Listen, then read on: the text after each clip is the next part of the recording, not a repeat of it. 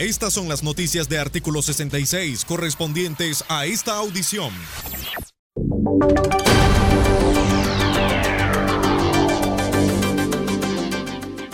Hoy es jueves 26 de marzo de 2020, les informa Giovanni Schiffman.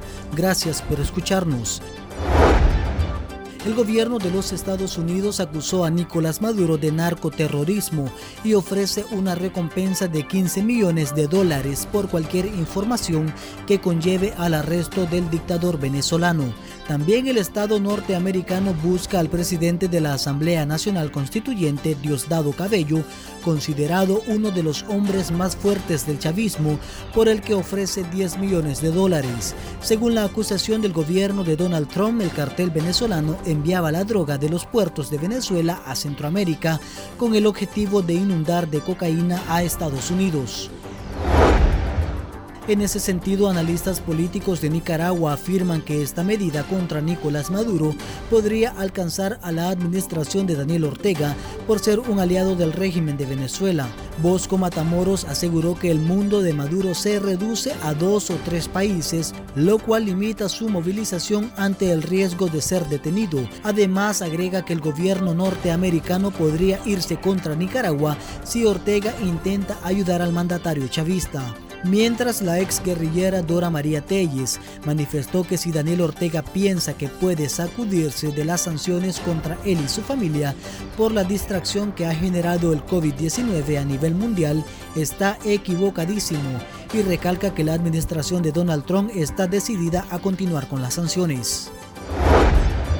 Las dictaduras de Cuba y Venezuela aplazaron al régimen de Nicaragua en cuanto a adoptar medidas de prevención para hacerle frente a la pandemia del coronavirus. De los siete protocolos establecidos por la Organización Mundial de la Salud, el régimen de Maduro ha acatado cinco de ellos, como decretar cuarentena, distanciamiento social, también restringió los vuelos provenientes de países con casos confirmados de COVID-19 y suspendió las clases. En el caso de Cuba, Miguel Díaz Canel ha sido el más estricto en cuanto a la adopción de medidas, cumpliendo las siete recomendaciones emitidas por la OMS. Mientras el dictador Daniel Ortega ni siquiera ha suspendido las clases e insiste en mantener los puestos fronterizos abiertos y recibir a cientos de turistas de cara a la Semana Santa. Cambiamos de tema y es que el dictador de Nicaragua, Daniel Ortega, ordenó a la Procuradora General de la República traspasar un bien inmueble al Instituto de Seguridad Social y Desarrollo Humano, que funciona como el ente administrador de las pensiones de los oficiales de la Policía Nacional. A través de un acuerdo presidencial publicado en la Gaceta Oficial este jueves, Ortega traspasó un bien inmueble perteneciente al Estado de la República de Nicaragua, ubicada en la comarca El Pelliz en el municipio de Chichigalpa, en Chinandega, con un área de 6.962 metros cuadrados, detalla el acuerdo.